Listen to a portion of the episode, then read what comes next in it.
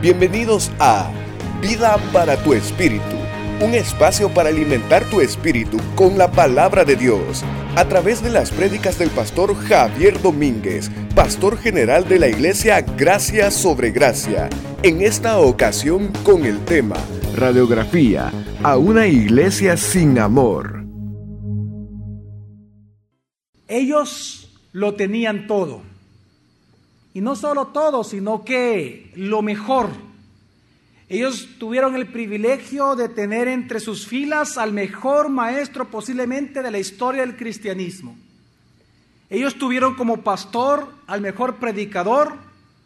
Ellos eran un pueblo intelectual, tenían muchas muchas riquezas, era un pueblo alegre, bienestar social, bienestar económico, un gran futuro por delante. Pero les faltaba una tan sola cosa, amor.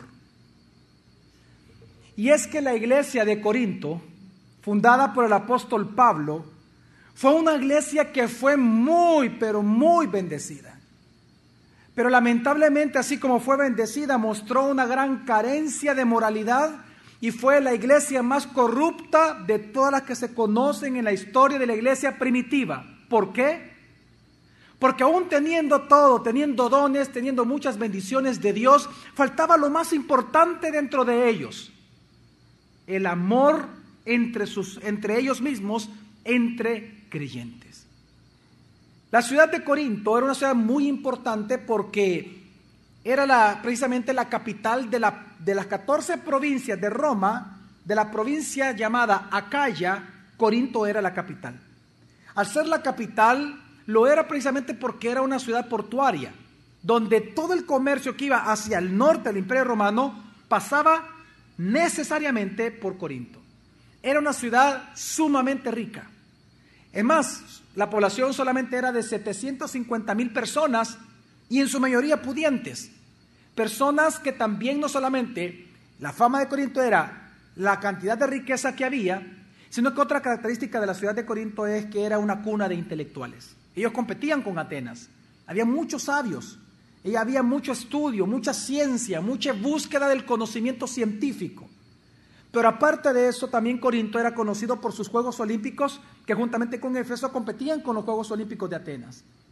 Pero también aparte de todo esto, la ciudad de Corinto era conocida mundialmente de todas estas características, la más grande y la más importante en el mundo antiguo era por su alto nivel de inmoralidad sexual.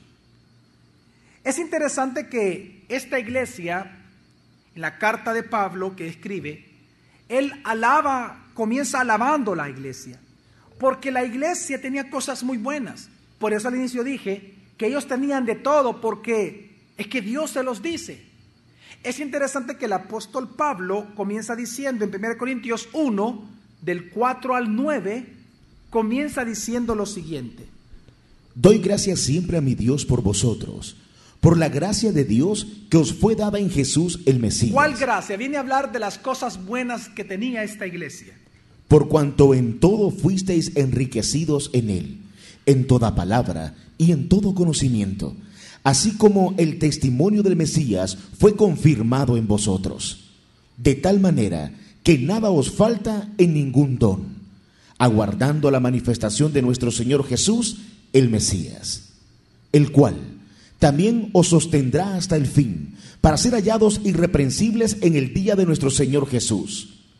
Fiel es Dios, por quien fuiste llamados a la comunión de su Hijo Jesús, el Mesías, Señor nuestro. En estos pocos versículos del 4 al 9, nosotros por lo menos podemos ver literalmente que hay cinco cosas que esta iglesia, con las cuales fueron bendecidas esta iglesia en Corinto. La primera bendición que Dios les dio, que ellos tenían, que era digno de ser alabado, es que ellos fueron una iglesia que fueron enriquecidas en tres cosas. En Cristo, en toda palabra y en todo conocimiento. Claro, ellos eran intelectuales, eran intelectuales paganos convirtiéndose al cristianismo. Por lo tanto, ellos fueron bendecidos con tener un alto conocimiento doctrinal. Era una iglesia, en segundo lugar vemos en estos versículos, que había recibido la confirmación de Dios de que eran cristianos, que era una iglesia verdadera. En tercer lugar, y me impacta lo que dice porque es la única ocasión que aparece en toda la Biblia esta frase, es que era una iglesia que no le hacía falta ninguno de los dones del Espíritu Santo. En cuarto lugar, era una iglesia que tenía una escatología muy correcta porque ellos esperaban con ansias el regreso del Mesías. Tenían una muy excelente escatología. Históricamente así fue.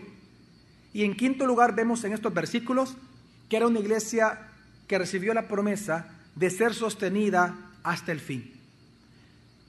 Pero aún con todo esto que el mismo apóstol Pablo les alaba, aún con todas estas grandes virtudes, aún con todas estas grandes bendiciones, ellos fueron la iglesia más carnal de todas, que incluso el apóstol Pablo les dice que entre ellos se hacían, cometían pecados sexuales tan, tan funestos que ni siquiera entre los paganos se mencionaba esa clase de pecados que ahí había.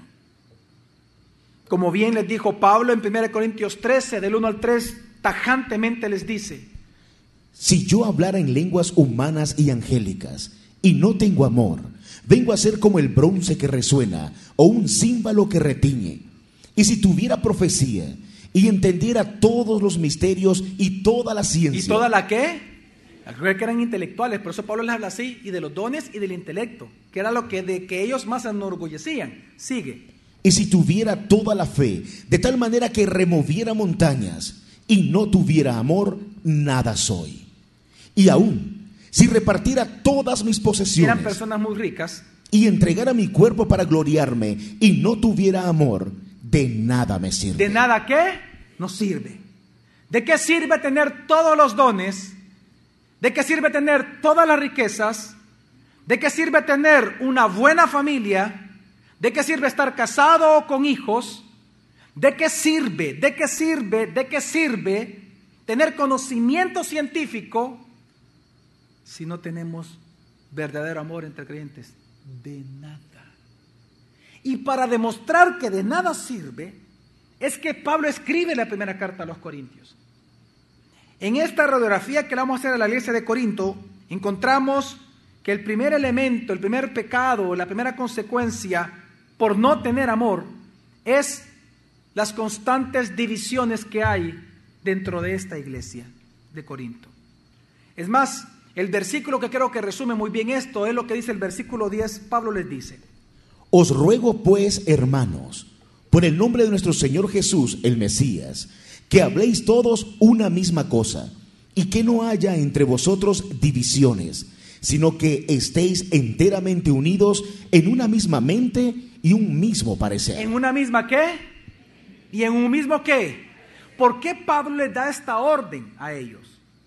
¿Por qué les dice que tienen que estar en una misma mente? Por lo siguiente, porque ellos eran tan intelectuales y que históricamente ellos vieron la redención, la doctrina de la salvación, la doctrina de la justificación por medio de la fe, como la vieron como una filosofía más entre muchas escuelas que habían en la época filosóficas, entonces ellos comenzaron a generar grupos dentro de las iglesias, por los cuales si usted sigue leyendo, Pablo dice, porque algunos de ustedes dicen, yo soy de Apolos, ah, yo soy de Pablo, yo soy mejor que usted, yo soy de Jesucristo.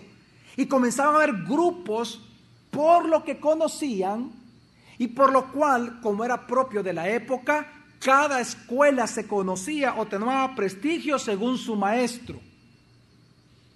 Algunos decían, yo soy discípulo de Sócrates. Otros decían, yo soy de Platón. Ese mismo pensamiento ridículo pagano de casi idolatrar al maestro es lo que llevaron a Corinto. Y en lugar de provocar edificación, provocaban división, porque si tú no estás conmigo, entonces estás qué? Contra mí. Y es que una característica en el corazón de una persona que no ama, que le falta amor por los demás, es la constante división. Por eso es que Pablo dice en 1 Corintios 13, del 4 al 7, el amor es sufrido. El amor es bondadoso. ¿El amor es qué? Bondadoso. ¿Qué más? El amor no tiene envidia. El amor no es jactancioso. No se envanece. no actúa indebidamente, no busca lo suyo, no se irrita, no toma en cuenta el mal, no se alegra en la injusticia, sino que se regocija con la verdad. Todo lo sufre, todo lo cree, todo lo espera, todo lo soporta. Y es que la segunda característica que habla Pablo es que cuando una persona no ama, lo que consecuentemente va a hacer esa persona por cuanto no hay amor en él por los demás, es que nunca va a confrontar el pecado del que está al lado de uno. El que no ama no confronta el pecado. Por eso el gran pastor Warren Wisbir, él escribió y dice, la disciplina eclesiástica, es decir, dentro de las iglesias locales, la disciplina eclesiástica no consiste en un grupo de policías que persigue a algún criminal. Al contrario, es un conjunto de hermanos que lamenta una pérdida familiar y buscan la forma de restaurar al miembro de la familia que se ha descarriado. Una iglesia que no confronta a sus miembros no ama a sus miembros. Como un pastor que no confronta a sus miembros, como una esposa que no confronta al esposo, como un esposo que no confronta a la esposa, no ama. Por eso dice la Biblia que al que Dios ama, ¿qué hace? Es como un padre que nunca disciplina a sus hijos, no los ama. Una tercera entonces característica que tiene que ver con esto también, que surge en la iglesia de Corinto, que Pablo les acusa por falta de amor entre ellos, eran las demandas entre creyentes, es decir, disputas legales. Por eso Pablo les dice en 1 Corintios 6, del 1 al 2, lo siguiente. ¿Se atreve alguno de vosotros? ¿Cómo comienza diciendo? ¿Se atreven algunos de ustedes? Cuando tiene algo contra otro, ir a un juicio ante los injustos y no ante los santos? ¿O no sabéis que los santos juzgarán al mundo? Y si el mundo es juzgado por vosotros, ¿sois incapaces de juzgar las cosas más triviales? Y es que sabe lo que estaba pasando, por eso él dice, ¿sois incapaces de juzgar los casos más triviales? Lo que estaba pasando es que por pequeñas cosas ellos se demandaban. Y no iban a donde las autoridades a que les ayudaran a juzgar la situación y a, llevar, y a llegar a un, a un punto propio de acuerdo. Y esto se hizo fuerte porque las demandas eran entre grupos. Yo soy de Pablo y otros decían que yo soy de Apolos. Entre ellos se demandaban. Y es triste porque lo que estaba pasando es lo siguiente, ¿cuál era el pecado? Que por falta de amor ellos luchaban por defender lo que ellos llamaban sus derechos personales. Y con tal de defender sus derechos personales, atacaban al otro y demandaban al otro. El problema con toda demanda judicial, con toda demanda entre creyentes, es que es una venganza. El que demanda lo que busca es justicia propia. Y dice la Biblia que en la ira del hombre no obra la justicia de Dios.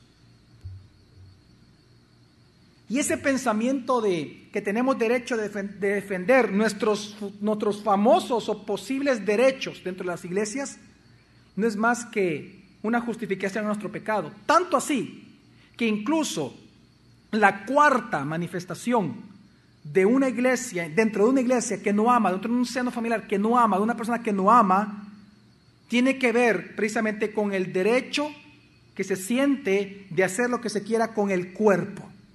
En esta misma idea, en el mismo capítulo 6, al hablar a la par de las demandas, Pablo pasa a otro tema que tiene que ver con la misma justicia propia de aquel que busca, que no, aquel que ama, que no ama, busca tener. Y es que el problema con la iglesia de Corinto es que ellos no solamente tenían el, sentían el derecho de defenderse demandando por cualquier tontería al otro, sino que también le exigían a la iglesia y a los pastores que no les dijeran nada a ellos, porque ellos tenían el derecho de hacer lo que quisieran con su cuerpo porque es suyo. Y fue tan fuerte este pensamiento, tan perverso, tan diabólico, tan posicionado en la iglesia de Corinto, que el apóstol Pablo les describe solamente por ese pensamiento. Y por eso en el versículo 13 les dice lo siguiente. Los alimentos para el estómago y el estómago para los alimentos pero a ambos los destruirá Dios. Este era un dicho popular, el apóstol Pablo lo toma para poder establecer un ejemplo de lo que viene a decir. ¿Y qué es lo que viene a decir? Y el cuerpo no es para la fornicación, sino para el Señor, y el Señor para el cuerpo. ¿Y por qué dice esto? Porque se estaban metiendo constantemente con las mismas rameras que estaban en la ciudad. Había mucha fornicación entre los creyentes había mucho abuso. Tanto así que esto lo leímos en el versículo 13. ¿Qué les dice en el versículo 16 al 18? Dice, ¿o no sabéis que el que se une con una ramera es un solo cuerpo ya con ella? Porque dice, los dos serán una sola, pero el que se une al Señor, un solo espíritu es con Él. Por lo tanto, ¿qué tenemos que hacer? Huid de la fornicación. Todo pecado que el hombre cometa está fuera del cuerpo, pero el que fornica contra su propio cuerpo peca. ¿Por qué Pablo habla esto? Porque precisamente algo que produce la falta de amor por los demás es abusar del cuerpo de los demás. Alguien que no ama ve el cuerpo del otro como un instrumento de satisfacción personal. Cuando en una relación de noviazgo no hay amor, se nota por la fornicación que hay entre ellos. Porque para ellos el cuerpo del otro, es decir, como no hay amor, no hay respeto. No hay respeto porque no tienen amor. Entonces ven el cuerpo de la pareja como un mero instrumento animal para satisfacer sus deseos animales. Eso, hermanos, no es amor. Eso es egoísmo. Porque el amor, dice la palabra de Dios, no busca lo suyo. Y esto por este, y, esta línea es tan lógica que viene llevando el apóstol Pablo, que cuando termina el capítulo 6 y pasa al capítulo 7, el siguiente pecado, la quinta consecuencia que surge en una iglesia que no ama, es precisamente ver el matrimonio nada más como una fuente de satisfacción personal y no entender que el casarse implica asumir un riesgo muy importante. Implica pagar un precio alto y es satisfacer a la persona que se ama. Por eso Pablo en el capítulo 7 del 3 al 5 dice así el apóstol. El marido cumpla con la mujer lo debido y asimismo también la mujer con el marido Dice, la mujer no tiene potestad sobre su propio cuerpo, sino quién. Luego dice, e igualmente tampoco el marido tiene autoridad sobre su cuerpo, sino quién. ¿Sabe por qué Pablo dice esto tan, tan interesante? Es más, el mandamiento lo dice en el versículo 5. Es tan, tan verdad esto que dice el versículo 5 lo siguiente. No os privéis el uno al otro excepto de común acuerdo y por algún tiempo. Pero para dedicaros a qué? A la oración y luego volver a juntaros para que no os tiente Satanás a causa de vuestra. ¿Sabe lo que estaba pasando? Por eso es importante siempre poner el contexto de la carta. Era una ciudad tan rica y tan poco numerosa que habían muchos apellidos de por medio. ¿Usted quería asegurar una herencia a sus hijos? Entonces tenía que asegurarse que se casaran entre familias para generar nuevos apellidos y herencias acaudaladas, un mayor estatus, engrandecer la riqueza. Y lo que menos ellos querían era dignificar el matrimonio. Miraban el matrimonio como una oportunidad para algo más allá de lo que la escritura establece. O lo miraban como una pura satisfacción sexual. Y por eso tenían grandes problemas los de Corinto en el matrimonio. Y esto me lleva a la sexta y última consecuencia, que surge en una iglesia, en una familia, en un matrimonio que tiene mucha falta de amor dentro de ellos. Y es los constantes pleitos y contiendas entre todos. Este tema de contiendas, el apóstol Pablo lo desarrolla en tres capítulos. ¿En cuántos capítulos? Tres, del 8 al 10. En el 8 se enfrasca en un solo tema. ¿Cuál tema?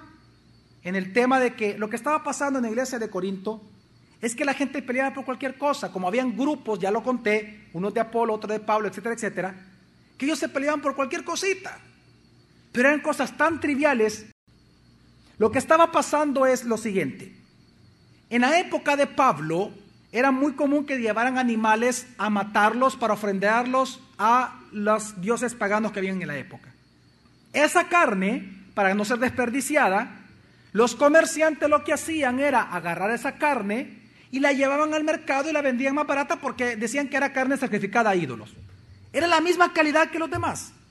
Entonces, los cristianos, cuando las personas que se convertían al cristianismo, comenzaban a ver mal un sector, comenzaban a ver los, los que creían más en la ley, miraban que era malísimo hacer eso.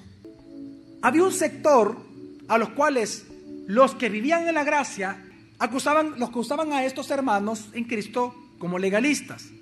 Y los que querían por amor a Dios cumplir la ley, equivocadamente, llamaban libertinos a los que vivían la gracia.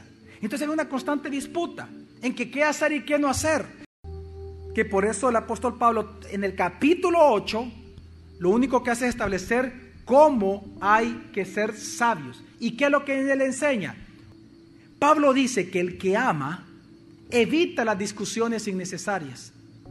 Porque en cuanto dependa de vosotros, dice la Escritura, estad en paz con todos. Jesús dijo esto a sus discípulos en Juan 17, 19, que es lo mismo. Tiene una palabra de hacer esto, dice. Y por ellos yo me santifico, para que también ellos sean santificados en verdad. Yo, yo por ellos me, ¿qué dice? Jesús dejó de hacer cosas que para él no le era pecado hacer, pero nunca las hizo por amor a sus discípulos para no escandalizarlos a ellos. ¿Cómo se llama esa actitud? Amor.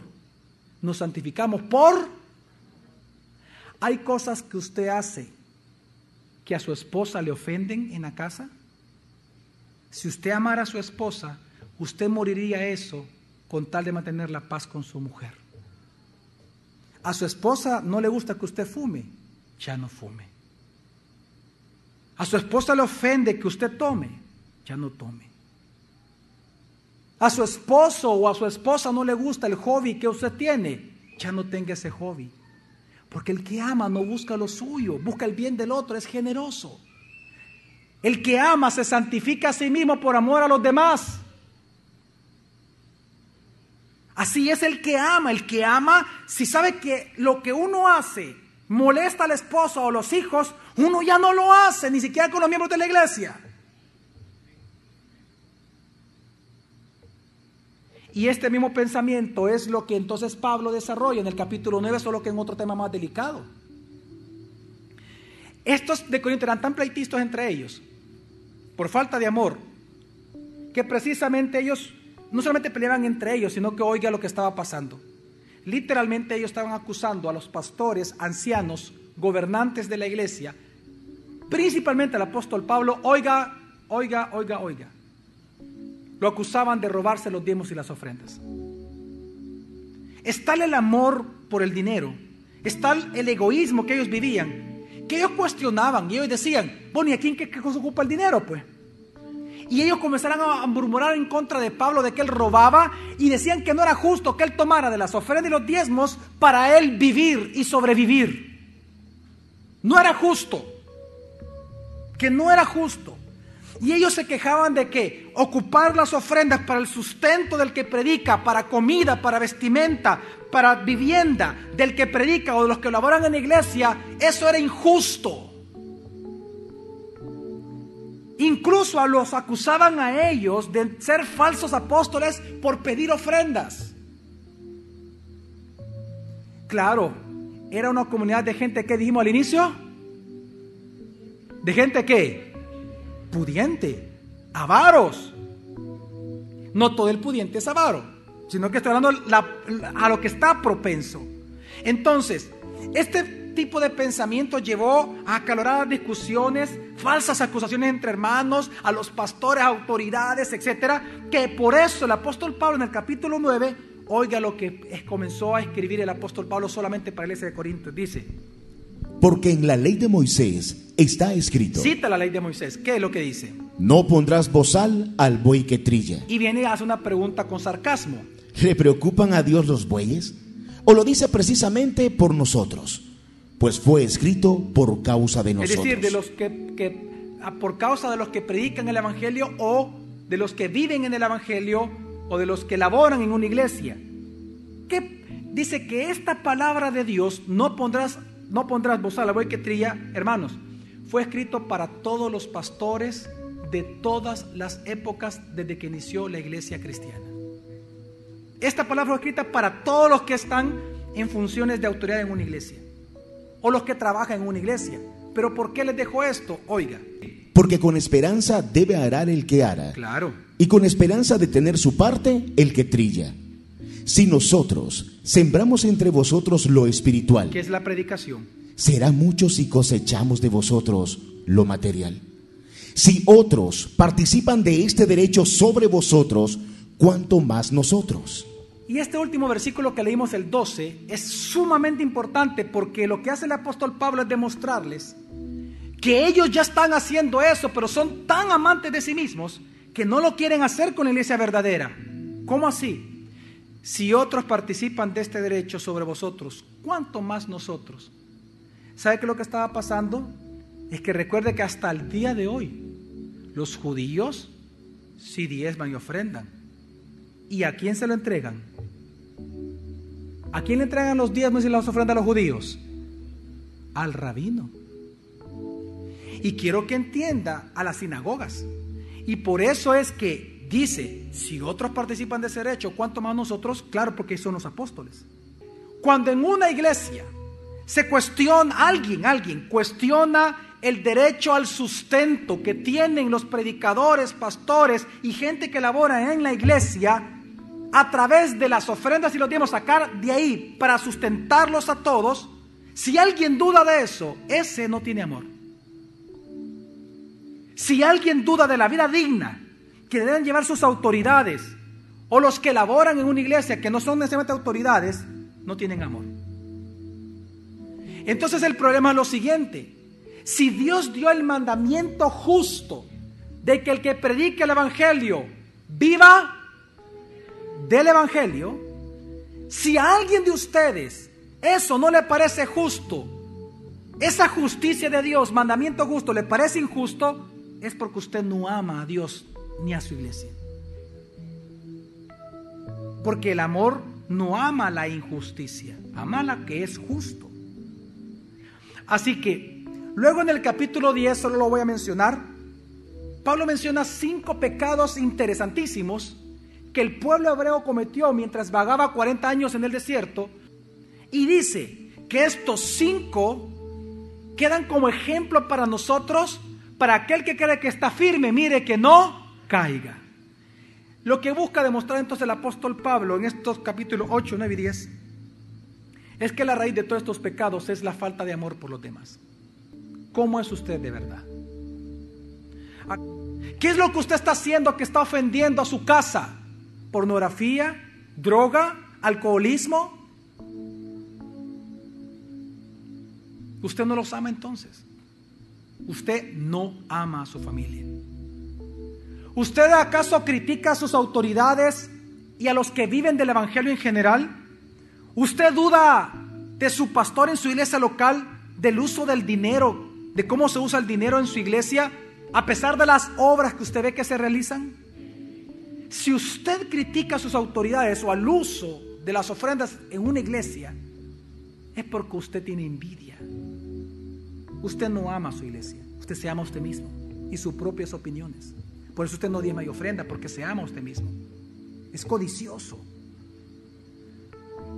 Tienta a Dios con su falta de fe, como lo hicieron los, los, el pueblo hebreo en capítulo 10.